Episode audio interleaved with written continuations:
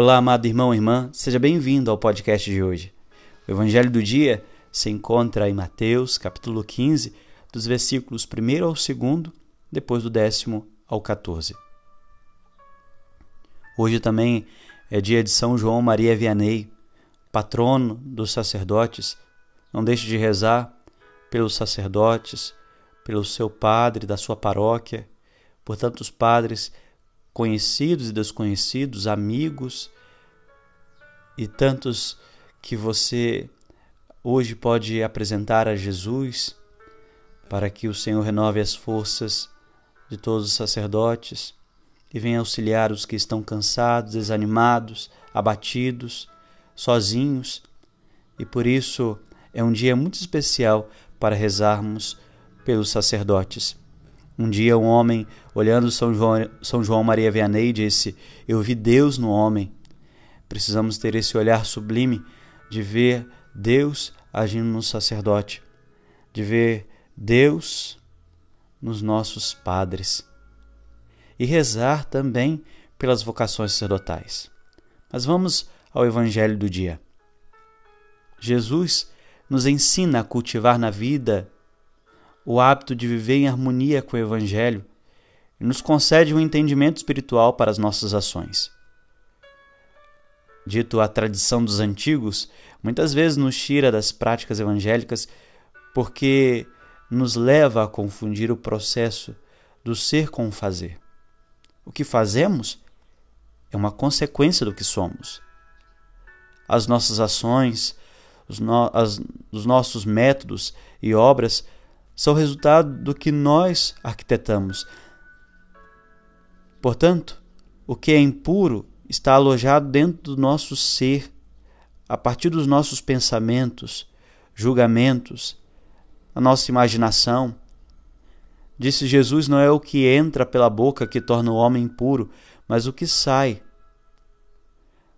O ato de lavar as mãos, de estar arrumado, asseado, é apenas um costume que independe da substância do nosso coração.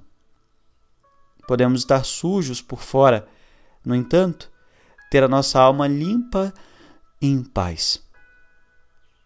Às vezes, nos preocupamos com as aparências e com as etiquetas sociais esquecemos de que o mais importante é a intenção e a motivação do nosso coração. Não bastam apenas as práticas exteriores, que seguem as regras sociais. Os sentimentos que cultivamos dentro de nós dão um tom para o que somos e o que fazemos. Reflita. Você costuma julgar o comportamento das outras pessoas? Ou você procura saber o motivo que levam as pessoas a certos comportamentos? Você se sente olhado, observado? Quais os sentimentos que você cultiva dentro do seu coração? Eles têm motivado as suas ações? Veja bem, meus amados, é importante, é importante entender que não é o que entra que torna o homem puro, mas o que sai. Que permitamos que Deus realize uma grande limpeza, uma faxina na alma, lavando o nosso coração.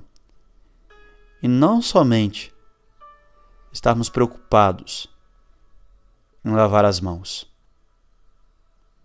não adianta viver de aparência diante dos homens, pois Deus vê a intenção que trazemos no coração.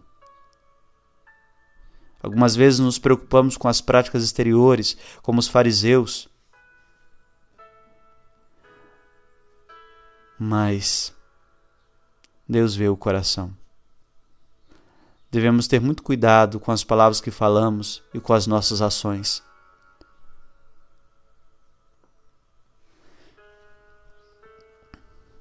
Peçamos sempre a Deus que faça de nós instrumentos de edificação na vida de nossos irmãos, pois fomos chamados para promover o bem,